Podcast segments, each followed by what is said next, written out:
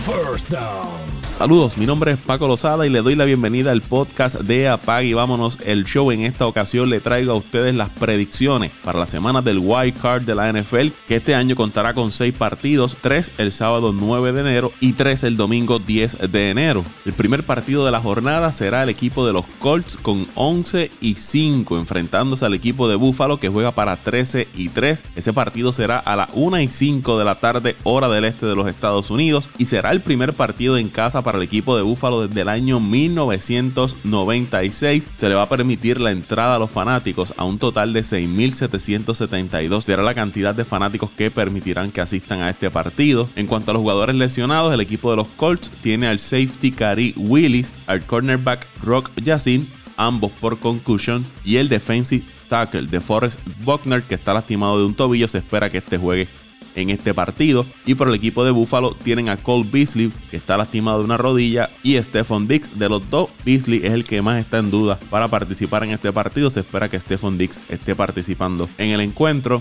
El quarterback del equipo de los Colts, Philip Rivers, tiene 39 años. Su récord durante la postemporada es de 5 victorias, 6 derrotas y solamente ha conseguido 2 victorias desde el año 2010 hacia acá. Ha completado el 59% de sus pases y su pase rating es de 84.2 en postemporada. Desde la semana número 12 del año 2013 no ha ganado un partido cuando la temperatura está por debajo de los 35 grados y se espera que en este partido frente a equipo de Buffalo la temperatura esté por debajo de los 35 grados. Vamos a ver si esto es factor en el desempeño de Philip Rivers. Por otro lado, el equipo de Buffalo tiene marca de 9 y 1. En los últimos 10 partidos han ganado 6 partidos consecutivos y promedian un total de 38.2 puntos por partido en esa racha de 6 victorias consecutivas. Estamos hablando de un equipo de Buffalo que llega caliente a este partido, al igual que su quarterback Josh Allen, que se ha metido en la conversación por el premio de jugador más valioso. Van frente a una buena defensa como es la del equipo de los Colts, que tiene la capacidad de mantener el juego cerrado. Hay que ver cómo vienen de sus lesiones Stephon Dix y Cole Beasley, pero entiendo que este equipo de los Bills tiene la ofensiva suficiente para poder llevarse la victoria en este partido. Además, cuentan con jugadores de buena calidad en el lado ofensivo, como lo es John Brown. Hay que estar pendiente si el equipo de los Colts puede presionar a Josh Allen y obligarlo a cometer errores y que sea el Josh Allen del pasado, un Josh Allen que tomaba riesgos con la pelota y eso lo obligaba a cometer errores y por el lado de los Colts, tienen que buscar la forma de que Philip Rivers no cometa errores y logre controlar el partido con el juego terrestre. Tienen al running back novato Jonathan Taylor que ha estado caliente y puede ser una pieza bien importante en el lado ofensivo del equipo de los Colts y le pueden sacar mucho provecho al juego de Taylor porque la defensa de los Bills no ha sido la mejor contra el juego terrestre. Por aquí yo voy a escoger al equipo de Buffalo para llevarse la victoria. Estamos hablando de un equipo que está rankeado entre los mejores 10 en ofensiva, rankeado entre los mejores 10 en defensa llegan calientes. Josh Allen en su mejor momento se va a jugar en Buffalo. Y aunque quizás el equipo de los Colts tienen la capacidad y están bien cocheados y pueden sacar ese partido, me voy con Buffalo para llevarse la victoria. El otro encuentro, el equipo de los Rams con 10 y 6 enfrentándose a Seattle que juega para 12 y 4. Este partido es a las 4 y 40 horas del este de los Estados Unidos. No se van a permitir fanáticos en las gradas. En cuanto a las lesiones, el equipo de los Rams tiene en duda la participación del quarterback Jared Goff debido a una lesión en la mano de lanzar el balón, el dirigente Sean McVay ha dicho que no va a nombrar el quarterback para ese partido hasta que se acerque la hora del encuentro. John Wolford fue el titular durante la semana 17. Posiblemente veamos que alternen este encuentro tanto a Goff como a Wolford. Todo depende de la salud de Goff. Y esperan que el veterano left tackle Andrew Whitworth esté disponible para ese partido. En el lado de Seattle tienen a Shaquille Griffin, Jaren Reed, ambos cuestionables para el encuentro. Jamal Adam también está medio lastimado, pero se espera que este sí esté participando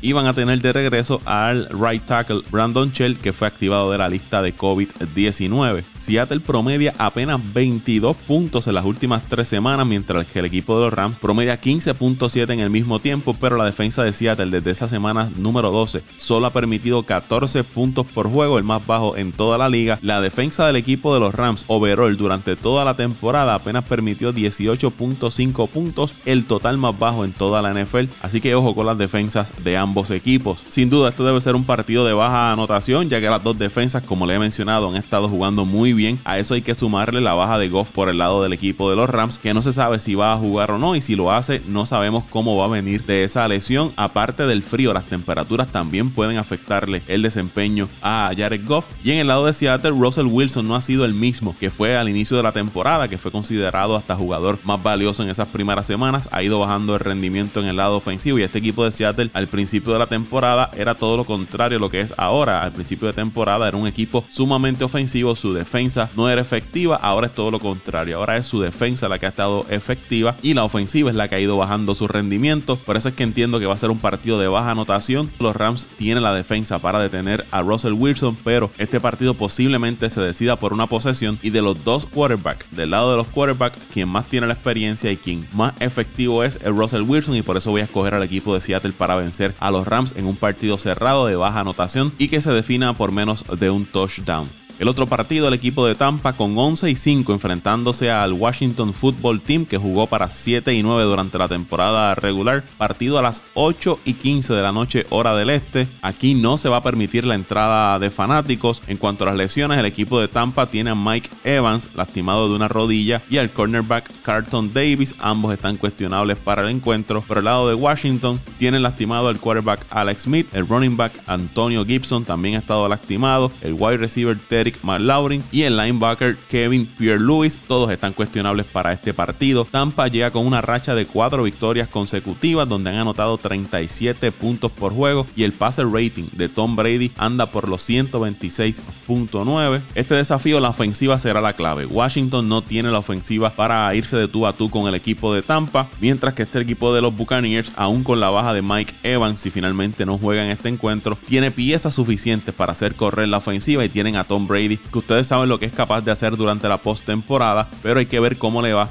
a sus 43 años frente a una defensa joven y que presiona, golpea, como es la del equipo de Washington, que tiene a uno de los candidatos a novato del año, como lo es Chase John. Que aquí hay un poco de rivalidad porque John en los pasados días ha estado llamando a Tom Brady diciendo que quiera a Tom Brady en ese encuentro. Y recuerden, no es lo mismo llamarlo que verlo venir. Vamos a ver cómo le va a Chase John tratando de llegarle a Tom Brady. Si finalmente la defensiva del equipo de Washington logra presionar a Brady, puede ser un partido cerrado, pero aún entiendo que que Washington no tiene las herramientas suficientes en el lado ofensivo y más si su quarterback Alex Smith está lastimado para irse de tú a tú con la ofensiva del equipo de Tampa que tiene tantos recursos y tantos jugadores veteranos. Y la defensa del equipo de Tampa es buena también, así que puede presionar a la ofensiva del equipo de Washington. Por eso voy a escoger al equipo de Tampa para vencer al Washington Football Team por un touchdown. El primer partido para el domingo 10 de enero, el equipo de los Ravens con 11 y 5 enfrentándose a los Titans que también juegan para 11 y 5 partido a la 1 y 5 de la tarde, hora del este. Se desconoce si van a permitir fanáticos en las gradas. En cuanto a las lesiones, el equipo de Baltimore tiene al cornerback Marlon Humphrey, al offensive lineman Patrick McCarry, al edge defender Yannick Ngakwe, al cornerback Jimmy Smith, al wide receiver Willie Smith cuarto. Todos tuvieron participación limitada en las prácticas. Por el lado de los Titans, tienen al wide receiver AJ Brown, al cornerback Adory Jackson, al offensive tackle Dennis Kelly y al offensive line Roger Safford. No practicaron en los entrenamientos que se llevaron a cabo el jueves.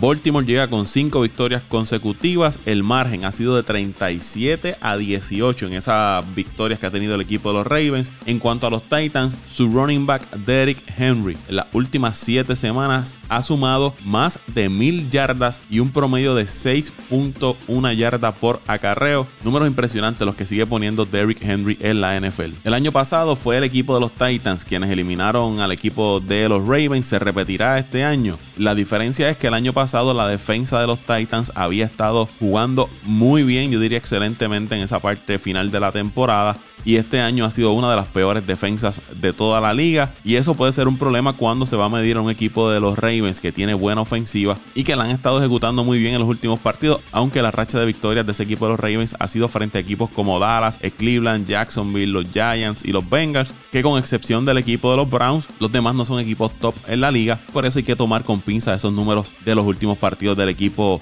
de los Ravens. Y en el lado de los Titans es un equipo bien ofensivo con Ryan Tannehill como quarterback, Derrick Henry corriendo la pelota. Entiendo que ambos equipos pueden marcar puntos suficientes y no les extrañe que sea un partido de más de 60 puntos combinados entre los dos equipos. Aquí la ventaja quizás la puede tener el equipo de Baltimore en cuanto a su defensa, porque es una defensa que ha ejecutado mejor durante la temporada. Veremos entonces si la defensa del lado de los Titans despierta para este partido y logran sacar de carrera nuevamente al equipo de los Titans. Overall me parece que el equipo de Baltimore es un mejor equipo que el de Tennessee, pero yo en esta me voy a ir con Tennessee. Entiendo que el equipo de los Titans podrá controlar el partido corriendo con Derrick Henry. Eso le va a dar oportunidades a Ryan Tannehill para lanzar bombazos por todo el campo, mantener el ritmo de anotación del partido e irse de tú a tú con el equipo de Baltimore. Y tengo fe y confío de que esa defensa de los Titans al final logrará hacer una que otra jugada clave para detener la ofensiva de Baltimore y así llevarse la victoria. De todos los partidos, yo creo que este fue el más difícil que se me hizo elegir un ganador, pero me voy a ir con los Titans. Y otro factor es que Lamar Jackson todavía le falta por probarse en playoff. Veremos si los fantasmas del pasado no atormentan a Lamar Jackson para este partido. Y aunque el equipo de Baltimore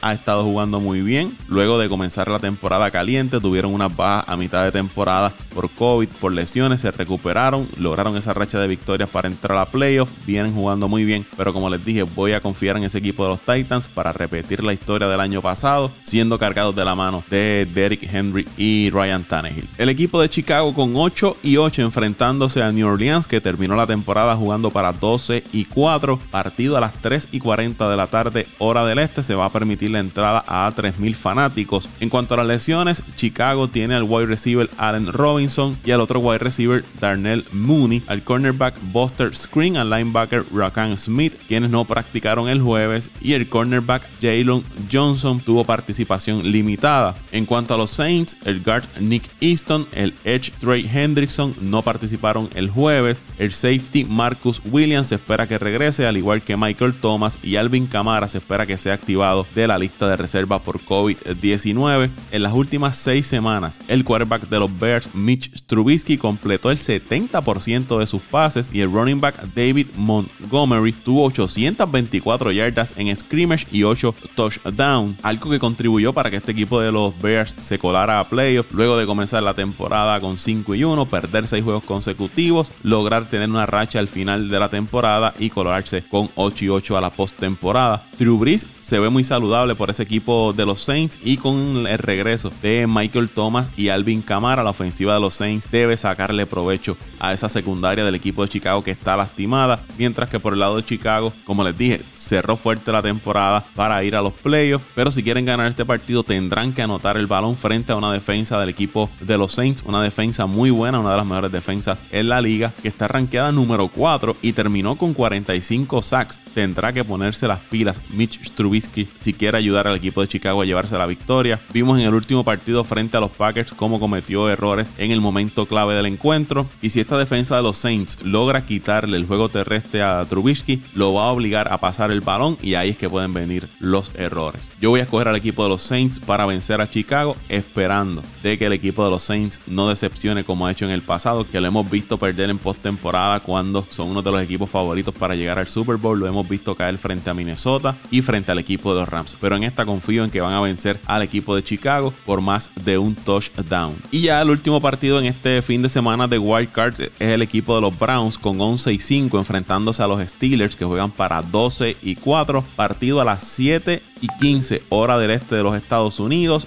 No se van a permitir fanáticos. En cuanto a las lesiones, el equipo de los Browns tienen al wide receiver Donovan People Jones, que no practicó el jueves, a los offensive linemen Jack Conklin, Wyatt Taylor y JC Treader tuvieron participación limitada, pero tienen un brote de COVID en el equipo y eso es bien peligroso porque aparte de las bajas que van a tener en los jugadores, su dirigente, quien es candidato a dirigente del año, no va a estar durante ese partido porque dio positivo a COVID-19. Sí pudieron activar a Andrew Sendejo y al linebacker BJ Woodson de la lista de COVID-19, pero si usted no puede contar con su dirigente y como les dije, candidato a dirigente del año para este partido, ya es una baja significativa. Más allá de una baja de jugadores, no tener a su dirigente afecta al equipo. Por el lado de los Steelers, Juju Smith Schuster no practicó el jueves y activaron a Eric Ebron de la lista de COVID-19. Juju Smith Schuster se espera que esté jugando en este encuentro. El quarterback de los Browns, Baker Mayfield, Ha tirado solamente una intercepción en sus últimos nueve juegos y los Steelers lideran la liga por cuarto año consecutivo en sacks con 56 y segundos. Terminaron esta temporada recuperando el balón con un total de 27 takeaways. Pittsburgh comenzó la temporada con 11 y 0 y terminaron con una victoria y cuatro derrotas. Eso lo dejó con la marca de 12 y 4. Pero este cierre de temporada pésimo para el equipo de los Steelers se debió a varios factores: situaciones con el COVID-19, bajas importantes en la defensa,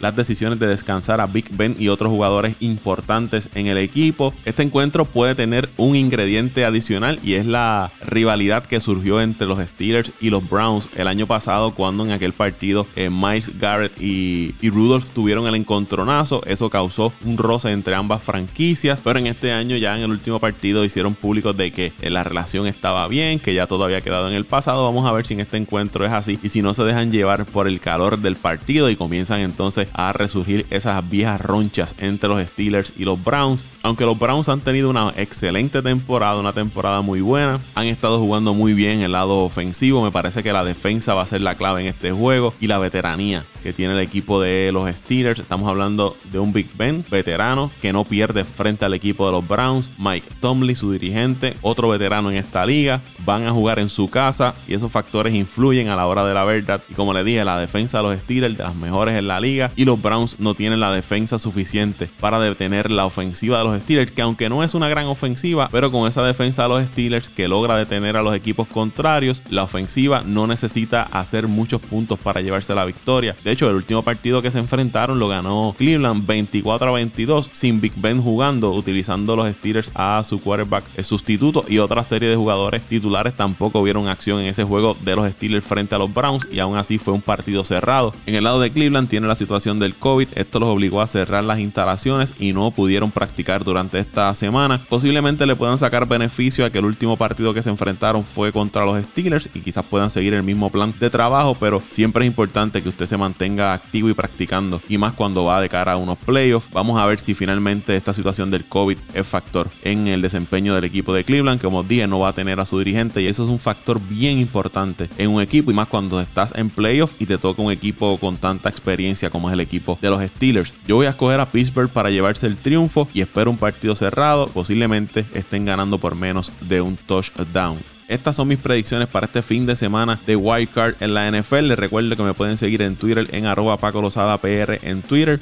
Los invito a suscribirse a este podcast. Nos consiguen en Apple Podcast, Spotify, Evox, TuneIn. Ahí usted consigue el podcast de Apague y Vámonos el Show. Le invito a suscribirse, a que lo comparta con sus amigos y familiares y sean parte de la familia de Apague y Vámonos el Show. Vámonos el Show.